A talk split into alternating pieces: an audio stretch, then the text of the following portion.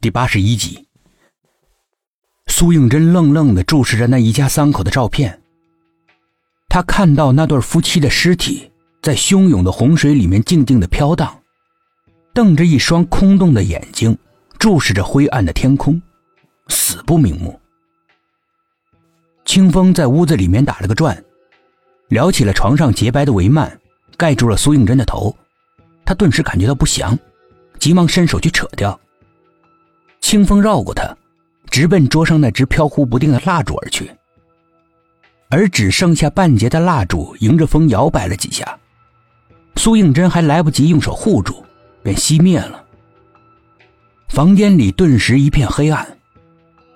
苏应真起身在黑暗中摸索，无意中往窗外一看，整个院子里只有季末还有他奶奶的房间里面亮着微弱的烛光。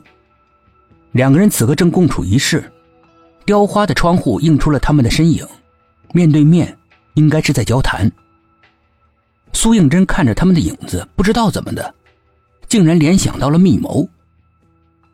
漆黑的夜晚，风声无息的吹着，夜就显得冰冷无边，黑暗无边，邪恶无边。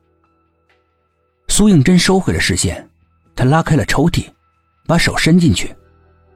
他清楚的记得，第一次点燃蜡烛之后。他就很慎重的把打火机重新放到这个抽屉里，因为这个老宅里没有电灯，唯一的照明工具就是蜡烛。但是如果没有打火机点燃的话，一切都是浮云。然而他的手摸到的，却是带着体温的皮毛。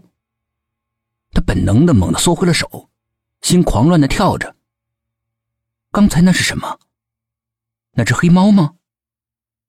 黑暗里。一个比黑暗更黑的影子从抽屉里面跳了出来，两颗绿油油的眼珠子一闪，消失在了窗外。窗外是阴沉的老宅，果然是猫。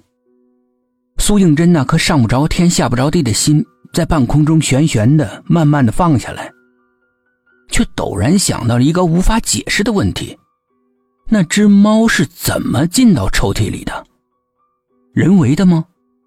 可是他明明记得，当时他放打火机的时候，抽屉里面空无一物。这就排除了有人在他进来之前把猫放了进去。可是等他进了房间之后，这个房间就一直是他一个人。难道是这只猫自己把自己关到抽屉里的？这怎么可能？就算可能吧，这个房间这么安静。他怎么没有听到黑猫进抽屉时的开关声？苏应真越想，心里面越冷。他再次伸出颤抖的手，摸到了打火机，走到了桌子边，试图点燃那半根蜡烛，但是打火机很不争气，一连打了好几次，微弱的火焰都被风给吹灭了。直到苏应真一只手拿着打火机，一只手护着，这才算点燃了蜡烛。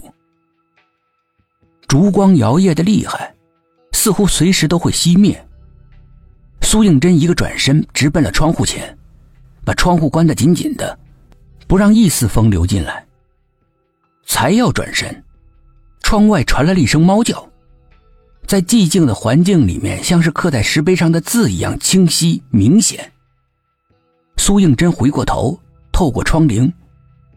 黑暗中，一双绿油油的眼睛正静静的、默默的看着自己。他打了个冷战，立刻逃也似的回到了桌子旁。此刻，只有蜡烛微弱的光才能够给他安慰。铁皮盒在烛光下显得更加的破旧，也更加的神秘。苏应真坐了下来，继续看那些照片。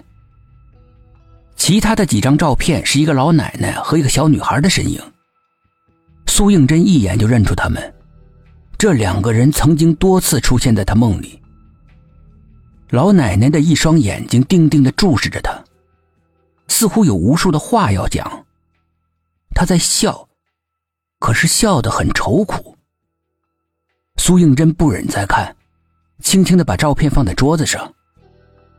盒子的第二层是几张图画，好像是出自小孩子的涂鸦。一共是四张。